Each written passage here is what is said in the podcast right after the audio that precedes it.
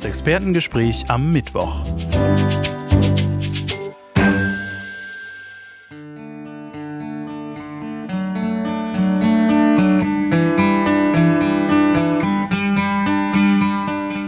Heutiges Thema: das 38-jährige Jubiläum der Besteigung des K2 durch Reinhold Messner. Dazu im Gespräch der Vorsitzende des Deutschen Alpenvereins Freiburg und Promovent im Fach Jura, Jakob Lohmann.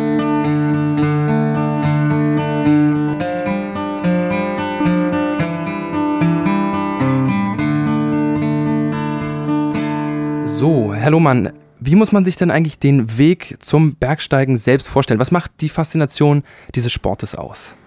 Also die Faszination, glaube ich, ist sehr unterschiedlich bei den verschiedenen Menschen. Es geht einigen um Einsamkeit und Naturerleben. Das ist aber oft auch schon beim Bergwandern, nicht so arg beim Bergsteigen der Fall. Bergsteigen würde ich jetzt alles bezeichnen, was ohne Wege geht.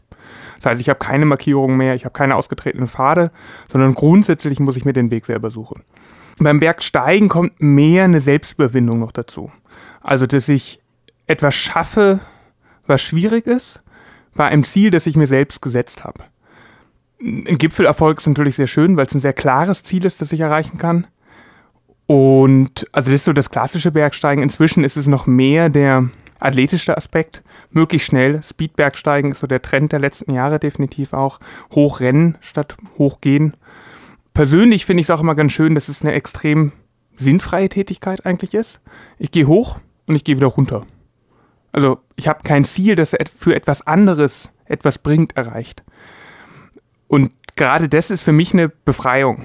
Also alles andere im Leben ist irgendwie durchgetaktet, ist, was weiß ich, für einen Job, für die Familie, für den Lebenslauf. Beim Bergsteigen gehe ich da hoch und es ist eigentlich ziemlich sinnfrei, dann gehe ich wieder runter.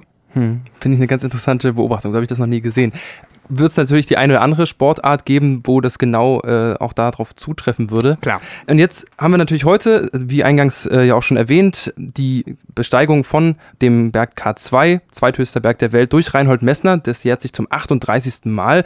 Das ist also wie gesagt der zweithöchste Berg der Welt und einer der 14 Achttausender der Erde. Was ist denn ganz allgemein gesprochen das Besondere an der Besteigung eines so hohen Berges, sagen wir mal zum Beispiel im Vergleich zu einem Berg, der 5000 Meter Höhe hat? Die Höhe, die Kälte und die Länge. ähm, es ist alles relativ offensichtlich, aber es wirkt sich doch dann stark aus. Die Länge, wenn man sowas plant, plant man einen Monat in etwa. Ähm, beim K2 weiß ich es nicht genau, aber das ist so die Größenordnung für die hohen Berge, eher ein Tick länger. Mm, das heißt, ich bin lange in vegetationsfreien Zonen, ich bin lange der Sonne, dem Wind ausgesetzt, ohne feste Wände, das macht schon einen Unterschied. Das zweite ist, die Kälte selbst, es sind erhebliche Minusgrade. Beim K2 schätze ich mal minus 30 bestimmt, bei guten Bedingungen. Mm, zusammen mit starkem Wind normalerweise. Also das ist das, was es wirklich kalt macht. Die Temperatur alleine ist eigentlich kein so ein Problem. Wenn ich stärkeren Wind dazu bekomme, kühle ich noch weiter aus. Und das letzte ist die Höhe. Die Höhe führt dazu, dass ich deutlich weniger Kraft habe. Ich selber bin auf bis auf 7000 Meter knapp gewesen, 6986. Und selbst das Umdrehen im Schlafsack wird anstrengend. Also so kleine Bewegungen, so alltägliche Sachen, an die man hier gar nicht denkt, werden da schon zu einer Herausforderung. Und in dem Bereich dann schwierige Routen zu begehen, also zu klettern mit Händen und Füßen oder mit Pickeln, erfordert doch sehr starke Konzentration und ein durchgehendes Ankämpfen gegen Übermüdigkeit und äh, dem, dem Aufgabewillen des Körpers. Der ist da nicht gerne. Apropos, wenn man sozusagen sehr viel Anstrengung braucht, um kleine Dinge zu, äh, zu bewältigen, gerade auch im Bewegungsablauf, in der Motorik. Äh, nun ist Reinhold Messner zum Zeitpunkt seiner Besteigung 1979 35 Jahre alt gewesen, als er den K2 bestiegen hat. Ein Jahr vorher war er schon auf Mount Everest und ein Jahr danach auch nochmal. Empfiehlt es sich ein ganz bestimmtes Alter für solche Unternehmungen zu haben? Also nicht zu jung, nicht zu alt, erfahren, ja, aber eben auch noch äh, agil und fit? Nicht unbedingt. Es ist hauptsächlich Ausdauer und Ausdauer hat den Vorteil, dass es bis zum relativ hohen Alter gut trainierbar ist. Also auch beim Marathon sehen wir ja viele über 60. Ne? Es ist sicher einfacher, mit 30, 40 oder auch mit Ende 20 die Kraft dafür aufzubauen. Bei der Erfahrung kommt es sehr darauf an, wann man anfängt, wie viel Zeit man hat. Also die Vollzeit-Bergprofis von heute machen ja nicht viel anderes außer Bergsteigen. Die kriegen sehr schnell einen sehr hohen Erfahrungsschatz und werden gut gecoacht. Da sind solche Leistungen mit Mitte 20 wahrscheinlich gut möglich. Jetzt hatten Sie vorhin schon erwähnt, Wind, Sonne, das sind die Bedingungen, die man da oben ausgesetzt sind. Ich könnte mir ganz besonders beim Wind natürlich vorstellen, dass das auch eine Gefahr birgt. Welche anderen Gefahren muss ich mir denn vorstellen, gibt es da oben? Also ich denke natürlich klar da an Lawinen oder ähnliches. Was ist das, was sozusagen das Ganze so, so äh, gefährlich macht? Es hängt im Endeffekt vom Berg ab. Wir können zwischen subjektiven und objektiven Gefahren unterscheiden. Die objektiven Gefahren sind einfach dadurch da, dass ich dort bin. Also eine Lawine trifft mich auch, wenn ich mich nicht bewege und wenn ich fit bin. Das gleiche gilt für Seracs. Das sind Teile, die von Gletschern abbrechen, wenn sie über scharfe Kanten laufen. Die sind völlig unberechenbar. Also unterm Serac kann man nur so schnell durch wie möglich. Ein Steinschlag ist so das dritte in dieser Kategorie. Die anderen sind mehr abhängig von meiner eigenen Zustand. Das ist zum einen, wenn ich Fehler mache, also wenn ich stürze, wenn ich unkonzentriert bin und nicht gesichert bin oder schlecht gesichert bin, falle ich halt runter und sterbe im Zweifelsfall.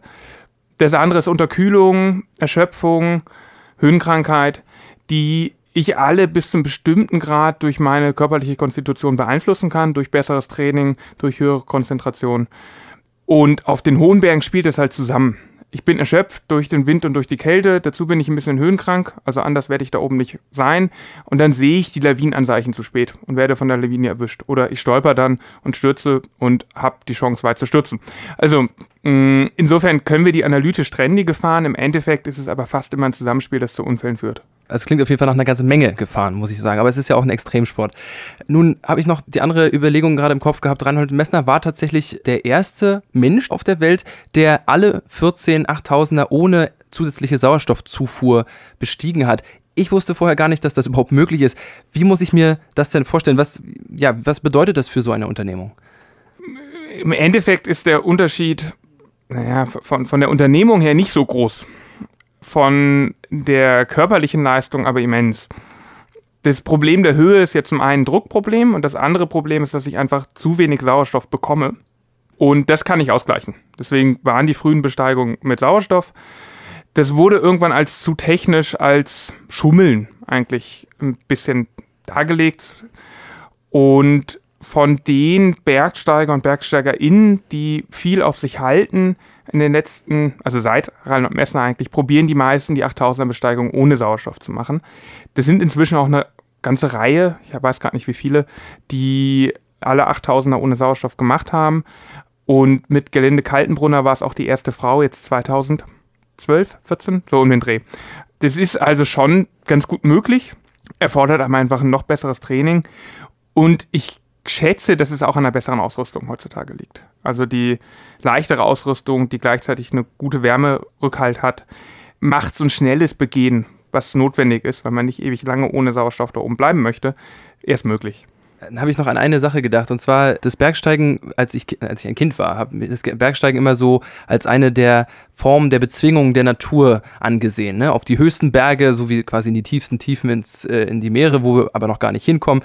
Ganz subjektiv jetzt gesprochen, ist das so eine dieser Dinge, wie, wo der Mensch versucht hat, die Natur zu bezwingen in den letzten 100 Jahren, sagen wir mal etwa? Also zumindest für die Jahre, sagen wir mal, von Ende des 19. Jahrhunderts bis Mitte des 20. Jahrhunderts würde ich dem so zustimmen. Auch die Sprache, die da verwendet wurde. Also was im Dritten Reich an Bergsteigunternehmen gemacht wurde und zur anderen Seite auch in anderen nationalistisch ausgerichteten Staaten, das hatte sehr diesen Bezwingen-Sprech drin. Das war schon auch noch weiter so nach Ende des Zweiten Weltkriegs. Hat in den letzten Jahren, glaube ich, nachgelassen aus dem Grund, dass das Bezwingen beinhaltet, dass man es ohne Regeln eigentlich macht. Also wenn ich einen Berg bezwinge, dann nehme ich alles mit, was ich technisch habe. Das heißt Sauerstoff, das heißt Heli-Unterstützung heutzutage und so weiter. Und damit ist es kein so großes Kunststück mehr, wie man am Everest sieht, der ja doch deutlich höhere Besuchszahlen hat. Deswegen ist es wieder mehr Richtung Sport gegangen. Die Leute beschränken sich freiwillig, sagen, wir nehmen keinen Sauerstoff. Sie setzen sich das Ziel, es in One Push zu machen, also vom Basislager direkt zum Gipfel und zurück, ohne die Zwischenlager, wollen keine Begleitmannschaft dabei haben. Die, der Spitzensport hat die Natur eigentlich insoweit schon bezwungen und muss sich deswegen jetzt wieder Regeln geben, um es herausfordernd zu gestalten. Hm. Und apropos Herausforderungen, gibt es denn irgendwie einen, einen Berg, einen Gipfel, eine Höhe? Ich habe äh, mal immer gehört, dass Bergsteiger sich ja irgendwie so ein Ziel, eine Höhe setzen, die, die Sie gerne noch angehen würden in den nächsten Jahren? Also ich hatte letztes Jahr einen 7000er mir vorgenommen, das Ganze hat nicht geklappt. Ich bin jetzt gar nicht losgeflogen, weil es zeitlich nicht gut in meine restliche Planung reinpasste. Ja, also einen mittelhohen 7000er fände ich schon noch schön. Mm, dann muss ich halt ins Himalaya oder ins Karakorum. Das muss ich mal schauen, ob das im nächsten Jahr noch was wird. Hm. Da wünsche ich an dieser Stelle ganz, ganz viel Erfolg dafür. Vielen herzlichen Dank, Herr Lohmann, dass Sie sich die Zeit genommen haben. Und äh, ich wünsche Ihnen erstmal natürlich weiterhin viel Erfolg beim Beobachten und Besteigen der Berge. Dankeschön. Das Expertengespräch am Mittwoch.